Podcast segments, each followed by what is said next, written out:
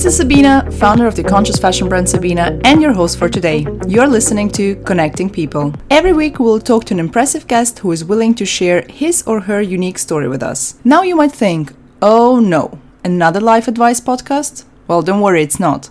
This is Connecting People, a podcast that focuses on the journey rather than the goal, celebrating thought provoking people and anyone who strives to make a change. Don't expect advice or a guide to a better life. Our journeys are all different in their own and special way.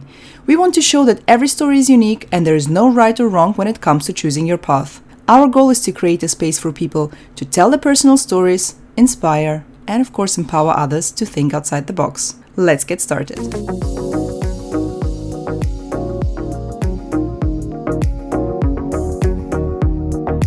Today's guest is Anna Kerin.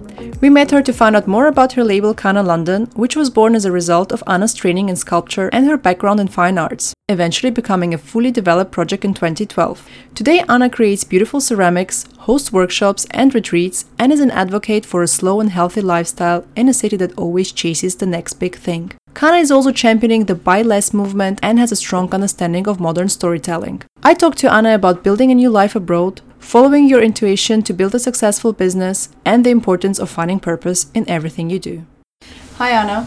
Thank you so much for coming, for joining us today. I'm really looking forward to, first of all, hear your story, find out more about your journey, and um, I'm sure that our listeners can't wait to hear what you're up to as well.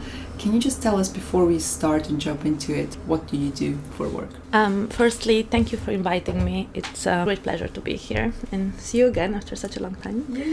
um, yeah, my name is Anna, I'm founder and director of Kana London, which is a brand that kind of focus on functional ceramics. Um, but we're gonna talk about that about a bit more what that all involves in the brand. Perfect. Because this podcast is mostly about the journey of how you um, got to the job you're doing now, of how you chose your career path. Can you tell us if that job that you're doing now, if this this is your dream job? Oh, such a great question. Um, I don't think I ever had the capacity to even imagine something like this. This is a there's like a lot of ways I can answer to this question. Really, um, there's a few great starting points for conversations that could lead very different directions. But I think London showed me this potential of um, there was a big breaking point for me with um, being able to get, get like opportunities that were out of something that would be even possible for me to dream kind of before. Mm-hmm. Um, I had I have never had a dream looking like kind of before at all. Um, but I do feel like I live now something that um, it's very close to something that feels like a dream. Mm-hmm. Um, but I started in a very different place.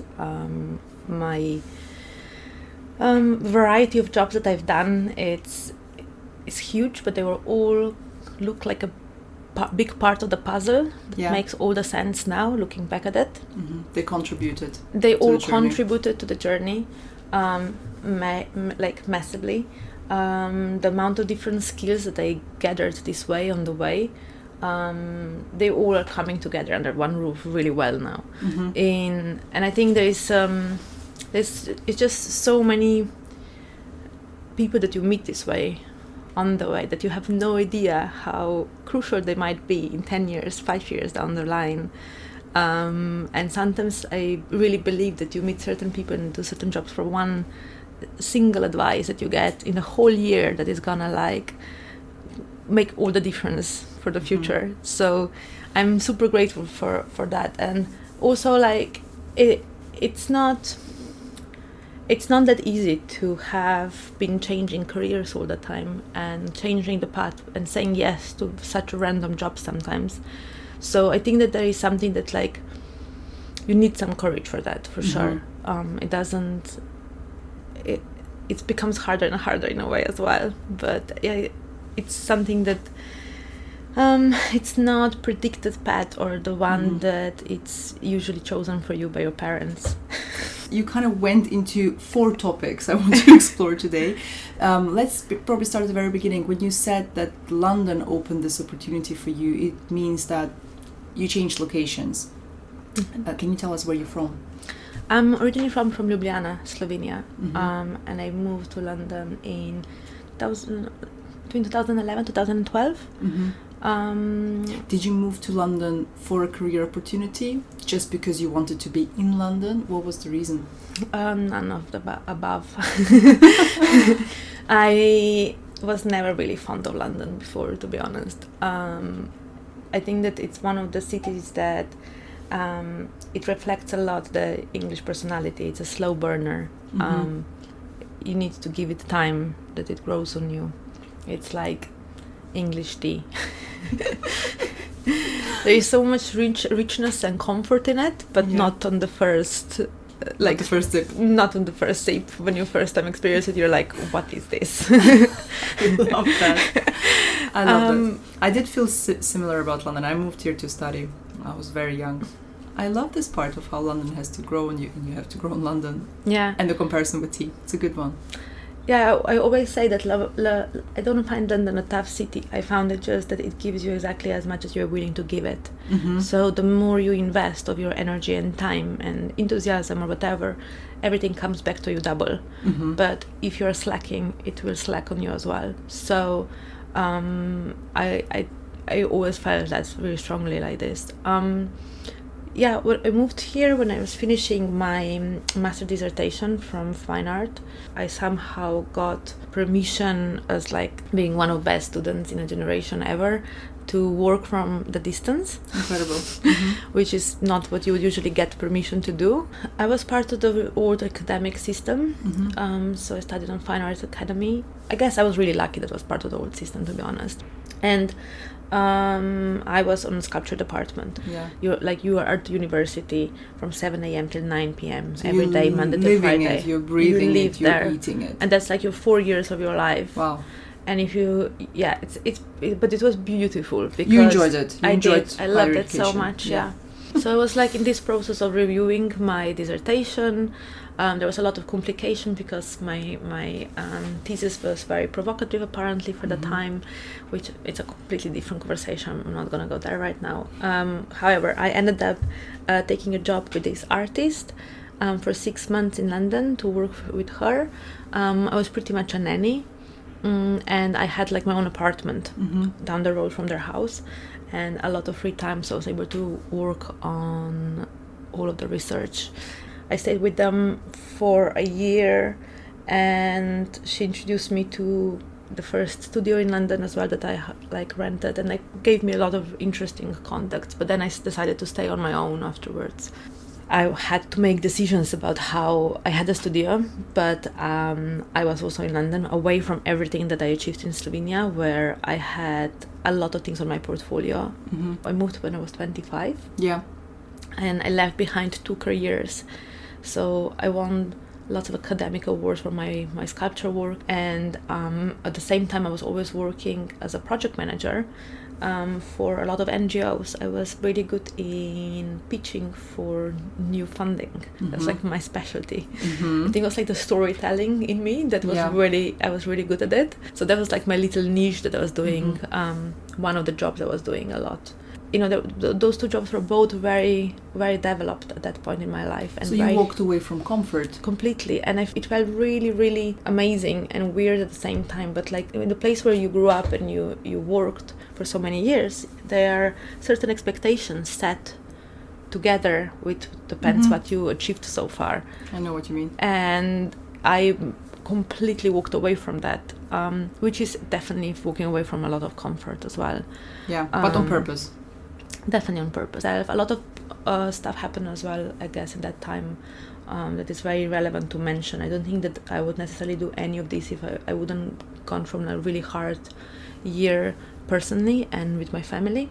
Um, and I think I just needed to step away from everything that happened in that year Mm-hmm. um, and have a bit of distance, emotional distance and physical distance, Yes. and give myself time. Um, my best friend died, and my whole friendship group broke re- because no one was able to handle the, Mhm. um, the situation, and we were all in under like a lot of things happened emotionally for us in in my close group of people and family, I definitely needed a space where no one knows and have any expectations from me. Mm-hmm. Um, and that gave me a chance to kind of look at all of my qualities and talents and passions, putting them in place, Rearranging them. rearranging them, Mhm. which ones kind of like we were champion. I gave myself a chance. Um, and I think these kind of like naturally ran that, that th- those kind of jobs were easy for me to start, even in a foreigner country. But then there was so much to learn Mhm. like to learn to read in between the lines what English people actually mean when they talk to you, and also other foreigners Yeah. that come from like whatever background. Like yourself, you you have an upbringing in Austria, but you Yeah. are Russian, Yeah. um, which gives completely different context. And I, you know, we spoke about that before. That like being from, I think.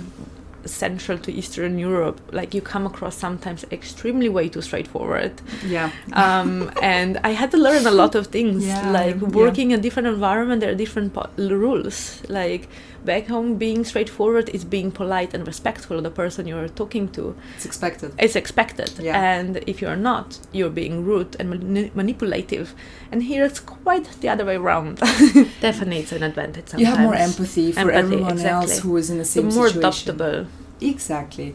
But yes, it was for me it was the same. I had to learn um, how, what people even even what kind of words you use or how you would approach someone, and that's an important bit for networking. How did you do that? You said was it just natural Yeah, situations I- where you met people and Mhm. you became friends with them, you became closer to them. How did you stay in touch with them? I think there is a it's a mixture of things. I think it's like I never have expectations of people. Mm-hmm. How do you do Um, that? I I would like to learn that. I mean, in that kind of like context. Okay. in that kind of context. Um, I never ask people what they do, what their profession is when I meet them for the first time somewhere. It's very rarely that I will bring that topic up. the top three questions that people ask me is where are you from what do you do for work and things like are you married do you have kids i think you get it a lot as Yeah, those are all that I avoid. yeah i think I- it's, it's a good yeah. approach to avoid these Yeah. three questions as being one of the first ones you ask I think it may be developed out of that I didn't like being asked those questions. mm-hmm. So I treat other people the same way that I want them to treat me. Mm-hmm. and also that I think that I didn't find that the most interesting topic for a very long time. Like I was not opportunistic in those situations. Mhm. I was generally just um, I'm very strong on intuition, and I want to click with someone. And if I if I'm not if I'm not interested in you, that's kind of done.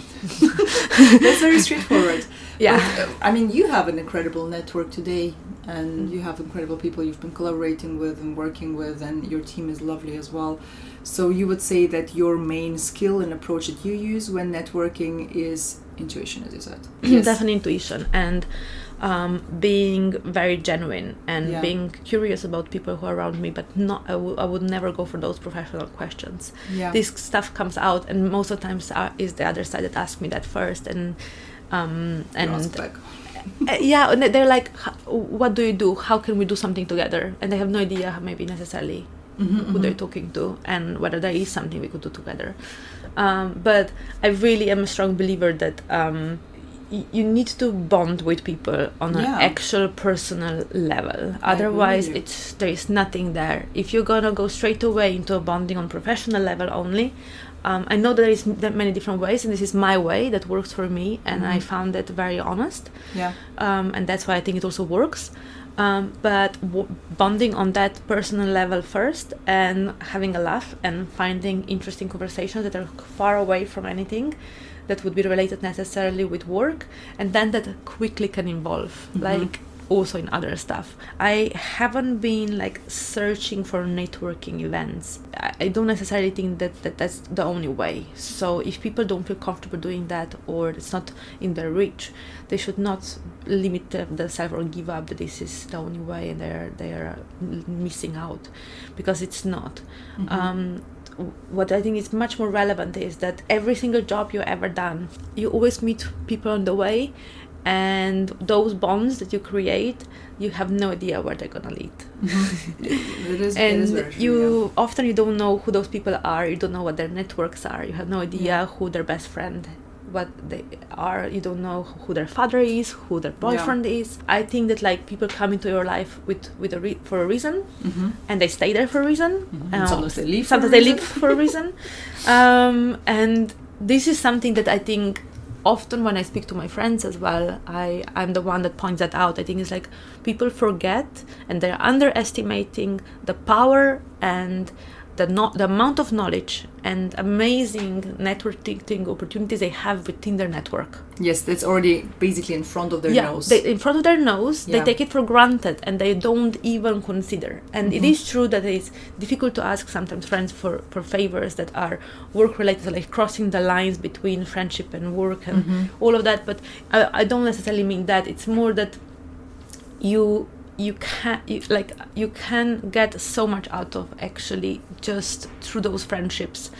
And work like i work a lot with my friends and um, i'm extremely lucky. And but i think that this is also something that like enriched our friendships. And if i am not the one believing into them and championing their work how am i like are you a friend? w- how will we be friends like it doesn't really make sense does it like that i would be hiring someone else as a photographer when I i, have in my network quite few that are amazing and i love their work Yeah. so i think first people i'm gonna reach out is and maybe that's a bit like I mean, I always joke that it's a bit like a mafia policy, isn't it? Keeping the family. But um, I think for me, more came out of like a very honest, like, um, a compliment Yeah. to your work. And like, I believe in you and what you do. Mm-hmm. So I will w- work with you first before I'm gonna outreach to someone else. And this is something that grows into like a beautiful relationships. Yes. And you are gonna create an extremely strong network this way. I think another another uh, kind of point we can mention here is you can also help people who you feel needs that extra push, and you could do something for it. Do it. Yeah. Do it. In our industries, we work quite closely, and it's always on an emotional level. hmm That's why it happens quite often that you become friends at the end of the project. Yeah. Exactly. There, there is a, a one big thing as well is that like you do need to put yourself out of the comfort zone sometimes, Mhm. and like and you need to say yes. If you're invited to something, you should probably go. Um, especially in the beginning, like it Mhm. gets to the point when you can be more selective, or like of course sometimes like you know if you're if you're not in the right mood, you're not in the right mood, and it's not gonna be good for you or for anyone else. Mhm. But and I just said yes to Yeah. things. Like I think saying yes was a big part of Mm-hmm. of like what Kana is the fact Yeah. that I was willing to find ways to work with certain people to say yes to Yeah. more more of the time say yes and not question it Mhm. it's not about saying yes to everything and not being selective it's more i think i'm trying to address a different topic here which is people are overthinking the shit out of stuff before they commit to anything Mhm. sometimes you don't need to overthink It's all the and thoughts in your head that overanalyze didn't and freak yourself out before exactly Yeah. or doubt about whether that's good for you in a 10 time 10 years time sometimes it's good to be a bit more just like yeah right i'm gonna come i'm gonna do that yeah let's do it Mhm. And then another thing you mentioned in the very first question that I think is important expectations from family and parents um, and friends. How was it for you? How did your family feel about you doing um, Um, sculpture, doing art? I was really lucky that I had my mom on my side all through. It, um, she was always a great supporter of me and my decisions and my work, and she had to fight the corner for me with the rest of the family, Mm-hmm. um, who were doubting into a lot of those decisions that I was making and that she was supporting me through. So she was more in a trouble than I was often. I, I think she was living through giving me that freedom, um, the lack of freedom with her choices that she Mhm. had Mm-hmm. And I mean that in the best possible way. I think she, you know, sometimes you have to go, you want to go directly opposite of what your parents did to you, pretty Yeah. much. So then you do different mistakes on that end. But um, I think I had like I was extremely lucky that I had all of her support always. There are huge expectations, I think, often with the education, and um, it's it's hard, I think, for for both sides because everyone you need to be very try to be objective with that um, and realize that like everyone is just projecting what they thought that would be the best for you Yeah. um, try to see people for their actions for where they're coming from and why and reason it Yeah. and be rationalize it yeah, that's very good advice. i don't say that my way was the the right um, and it's definitely not the only one That's that's Oh. important. It's not there's no, No. right or wrong. no right or no- wrong it kind of worked out for me in an interesting mm-hmm. way. For me the hardest thing was i struggled and i still struggle with that is the value of doing and working with the within the areas that are not necessarily saving people's lives. I found it very hard to justify sometimes to do what i do to towards myself morally and mm-hmm. ethically but i try to have like an ethos with kana that is also like a part of this slow revolution that i know you are Yeah. aware of. Um, so there is there is different ways of fighting. Like for this my struggle was not necessarily a, the, the confrontational. No one was confronting me as much as like i know that some of my friends struggled with but i had huge moral and ethical struggles within mm-hmm. myself. Mm-hmm. This was another thing that i think was difficult maybe in london for me was that here you're faced with less sustainable ways of living mm-hmm. which makes it even harder to justify sometimes what you're doing but i also feel that like i have some kind of bigger picture in my head i think there is like a bigger scenario that i'm eventually going to be able to pull all these things together You mentioned that you had so many doubts. Do you think this is the reason why you changed career paths a few times? I, I think it's really healthy to be, keep questioning mm-hmm. because everyone should be questioning themselves for what they're doing. That's how more. innovation happens. Yeah, exactly. I think that like changing jobs came more from like my curiosity, from a different pocket of my personality mm-hmm. where I find it hard to settle just on one thing. I'm really, I have like a very huge variety of interest and mm-hmm. I think my talents sometimes lie in a quite like contrasty um, areas. Yeah. and I, it's really difficult sometimes figuring out how to bring them all together. Um, but there is one i think very relevant point that like i kind of with this trying to justify what i was doing i couldn't justify s- wasting my time on be, like spending a lot of money on having a studio in london and trying to make it as an artist. This was not even an option for me but f- from my point of view there was like no one else's expectation. I just felt like this is not happening. Mm-hmm. If it's gonna happen on its own alongside but like i'm not gonna be wasting time this way. I need to justify it somehow to myself.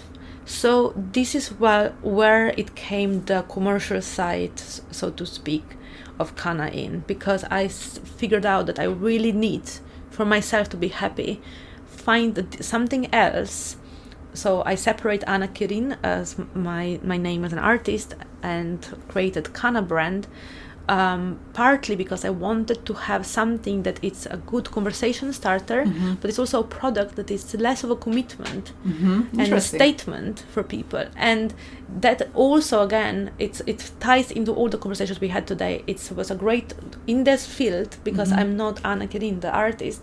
I am the I'm the owner of a brand, Kana, I can step into the mm-hmm. different conversations with different people, into collaborations with brands that I would never necessarily work with otherwise, mm-hmm. because it would be for me really unexpected, not unexpected, but I would just not out of my fine art practice step into the collaboration necessarily with with certain brands. So I created a space where I was able to do some really exciting projects, mm-hmm. but it gave me also some kind of reason why to have studio why to be investing into that why to do it to have it to f- try to find way to make it also financially viable. And um, with having it financially viable then it justifies me having a studio. And it justifies me being an having the artistic side because that's what feeds back into the kana. Because in each of the project i still step in as an artist designer Just for full transparency, I always tell uh, how I know the guest. How do we know each other? we work together yes, we did. We did a collaboration, um, ceramics collaboration, putting our Sabina flowers and patterns on your beautiful uh, ceramic shapes. Uh, that was last year, and this is how we met. And what I would like to know from you is, what do you think is the skill of the future? people should be putting others in front Being of themselves inclusive? maybe That's different. Yeah i don't know even if it's a sk- think it's a skill but it's more i'm talking about emotional intelligence and Mhm. i think if that we, we got so far wrong where we are with a lot of different things because everyone puts their own needs first Yeah. and if everyone be aware how much actually we have that's is ruining the society the relationship the planet and that it would save it if you would always question how you, your reactions are affecting at least 10 people around you Yeah. that like if this would be kind of like reverse it would change a lot Yeah. but i don't necessarily know how to put that into one But word it doesn't have to be one word. Yeah. You described it. Let's also talk about the past. I like the question. That's uh, something I ask everyone. Um, if you could travel and go back in time, what one advice would you give to your younger self? Let's say teen years, because these are the crucial ones. I feel for the development. oh god it's hard very early on made a decision that i'm gonna make decisions that i'm not gonna regret them like that i'm gonna that it's gonna be even if it doesn't make sense in a very um, moment what i decided Mm-hmm. that it should be always the way that i will not regret it later on Yes, that i yes. haven't done it and i think that's what really helps that i don't really feel like regret for anything Mhm. big changes. So i don't have anything like that. It's more i think that i would love mm the younger me to to kind of like experience how it feels when you feel really grounded like if i would could give her something when she was um, a restless teenager and emotionally overwhelmed Yeah. um, dealing with the world that I would give her like a five minutes in my body now when she would feel not feel anxieties and not feel Yeah. overwhelmed and would understand that there is that there is this emotion because if you would experience that as a feeling of being totally centered and focused and at peace with yourself um, I think I would be I would know what I'm trying to achieve This is beautiful. I do I do like this comparison with being a restless teenager and for five minutes showing how it is. I yeah, often think being I, in my I skin as, as a well. grown-up woman and Yeah. how soothing it is when you are you don't have that restlessness in you And we spoke about that before we started um, Mhm. our podcast conversation today. You you mentioned how you feel that it would be so much easier for a lot of people to follow their career path if they wouldn't have the pressure of achieving certain things uh, until a certain age. yeah definitely i think there is this is i think from i think more difficult than family sometimes it's Mhm. The the social expectations of the society not really necessarily just society on its own but it's something that is so ingrained in us and it's like it kind of goes worldwide because those all of the education system that we are in it has a very similar timeline Mhm. um, so there are these milestones that you're supposed to reach Mhm. and hit and if you don't you're constantly feeling a bit as a failure so you're already in a system Mhm. that is constantly marking you as Mhm. being good or not so good or okay Or late or for things, yeah or it's- too early. there is constant so much judgment applied Mhm. on you and this is such a strong emotional baggage Mhm. and um, it's so funny we were just talking about this this week how being because we were grow- growing up through this educational system as like the main system that was like shaping us emotionally for me a new year starts with september. Which is crazy. yeah so august now we are in august right? And it's the summer is getting colder and something weird is happening with the weather but i can sense how it's kicking in. And uh, it, they, it's like luckily it's not anxiety of going back to school on the 1st of september. It's more of like that the wind of change yeah. it's always with september that i feel this something a new year is starting Yeah. something new i need to make a change i need to do something Mhm. what is going to be the next year so and this kind of shows how strongly this is Mhm. like embodied in us and we can't escape and I, we, there were a co- collection of people in in this project that we were all from different uh, places and different social backgrounds and we all agreed about that Mhm. every single person in the room said yeah i feel exactly the same hmm Yeah, I, I feel the same as well, Valves. And it would be really refreshing. And I find it refreshing. I find it so inspiring when I see people that decided to go back to university when they're 45. it's That- amazing it's amazing yeah. that- mind-blowing Mind blowing. Or women that decided, well, if it works for them to have a child with 20 and do things like career or working life later, Later. on, you know, yeah shift things. And instead of having this one structure, as you Mm. mentioned, of this is how you do things, spice them a little bit up and do I think things it is it is getting a little bit better because I think that with education like lost a bit its power. It's not a given anymore because it's, not so just- expensive exactly, and everyone can afford. we also saw beautiful stories of people succeeding, not having edu- Mhm. education but being um, intelligent um, and hardworking and getting themselves into the situations and Finding working, different ways finding different ways. yeah, yeah. into the industry. So we, we saw that there is other ways, and society does allow that, so which is something that like you know our parent generation wouldn't dream of. yeah. But um, I I still feel that we, we have a long way to go. That um, Mhm. And because we don't celebrate it enough, we don't encourage people that do differently things, being Yes. like this is so amazing. We still kind of are like I think that's the weirdest thing. It's like um, we, we were talking. Um, I had an interesting conversation yesterday during the interview with someone, and we were talking a little bit about. Um, mm, like the gender roles Mhm. um, topic. Um, One of my favorites.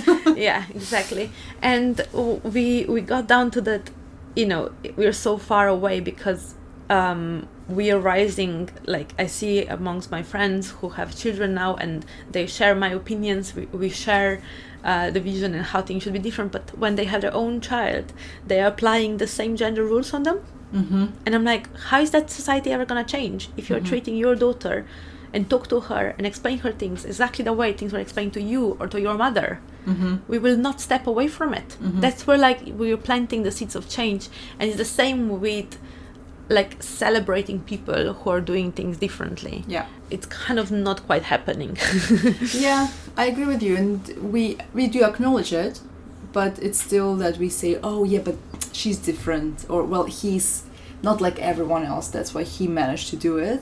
Yeah And or like judging women who choose um, motherhood Yes, over career Yeah. like there's still like it goes way too extremes. much yeah exactly Yeah. there's too much judgment still involved i think that that's Yeah. like one of the one of the things that would be really great if we would like let go of it when people ask me what is my um, where i get my inspiration this is one of those questions i find my like my inspiration comes often from people. Mhm. like i see them as like it's all like as new as worlds. And um, i love because that's where i'm tr- applying no judgment. I'm like i'm looking at you as a landscape. I'm looking at you as like a, a, its own country as own island as a, A city as a book. Like yeah, and spending Into time with people that I haven't never met and listening to their stories. It's like it's like us adventurous and interesting and enriching and like refreshing and gives me new perspectives and gives me new food for thought and gives me like like going for away for a weekend mm-hmm, mm-hmm. to a new town yeah. and coming back from a holiday with a fresh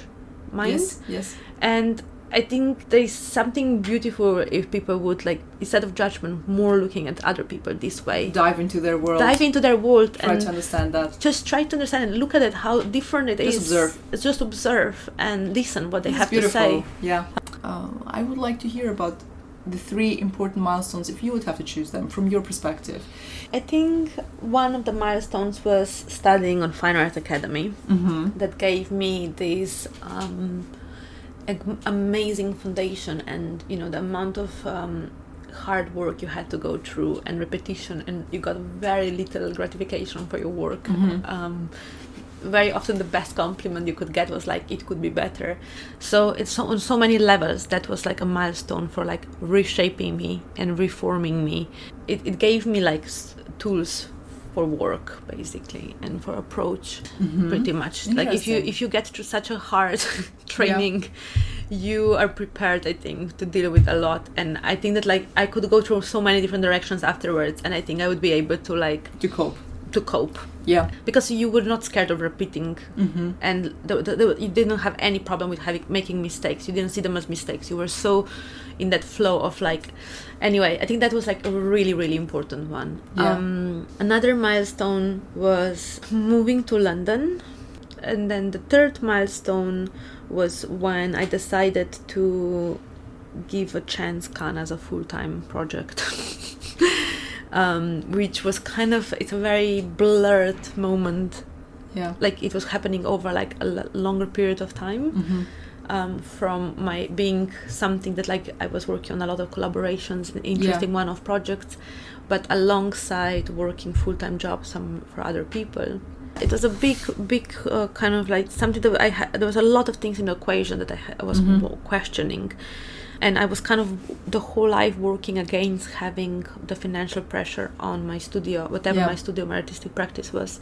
So I found it, even that I found this as like the one, the one that is less artistic practice from my fine art, and I was like, it's fine. this is where I can be creative and work on, on interesting projects like with as an artist designer and I'm not regretting it but I still remember that like It was uh, an intense mm, and big milestone. yeah Yeah. Well, thank you for sharing that. And I mean, today you're not only doing ceramics, you're not only doing fabulous collaborations. Uh, you, people are not only eating delicious food uh, served on your plates, but you also host workshops. You've just hosted a retreat. You do a lot of things. And before you mentioned what's the purpose, this is the purpose. I can answer it for you because you bring people together. You offer um, a, a safe space where you can be creative, where you can meet other people uh, in exchange and show each other what you're doing and just be together. I think it's a very beautiful thing. yeah I love gathering I think Yeah. um, I love being a host You are a fabulous host. You you. are, yeah, definitely. there's something in me that like has this um yeah I, I love hosting. And if i can also make food on top of everything uh, like making the whole round thing. So i think that retreat brought all of those things together Yeah, really well. But um my studio has a very beautiful energy. It's a very peaceful space. And i really enjoy and very creative having it partially with the open door. So i always was promoting kind of living um like that's my main It's a lifestyle, yeah. yeah that is a lifestyle choice a slow, conscious lifestyle. Exactly. It's, you're choosing objects you want to hold on to. You are choosing the life that is conscious and considerate. You're trying to do more of a slow living and having those objects in your life that help you to focus. Like it's almost like I see it as living in the now. I think that those retreats are a big part of that, Yeah. and they're gonna have a lot of different themes. We're gonna visit a lot of different countries, and I think that's another thing where all this networking Mhm. and beautiful contacts I have all over the world are gonna come into place. I think extreme. I'm very excited because I feel that like everything from like years of my life is kind of coming together. Yes. Um, so I'm really excited about like having very interesting like chefs on board and um, different artists on board and um, yeah traveling to different countries. And always going to be about this experience about kind of living experience which is going to involve like the slowing down the taking time for yourself. There's going to be always an element of art Yeah. an element of food and um, just recentering taking time for yourself Perfect. But the workshops are, I saw. Absolutely. So to Workshops are all all our online. They're weekly evening ones, Saturday regular ones. So Yeah, to all our listeners, uh, it's a personal recommendation from me. If you're in London or you're coming to London, don't miss out on the workshop with the fabulous Anna. Thank you so much, Anna, for telling us your story, and I'm really looking forward to see what's happening next. Thank you for having me. Thank you very much for listening to this episode of Connecting People. We hope you enjoyed it. If you would like to find out more about our guests, simply check out the show notes or visit our website sabina.com. That's S A B I N A.com. This is a weekly podcast and a new episode is released every Sunday, so make sure to join us again.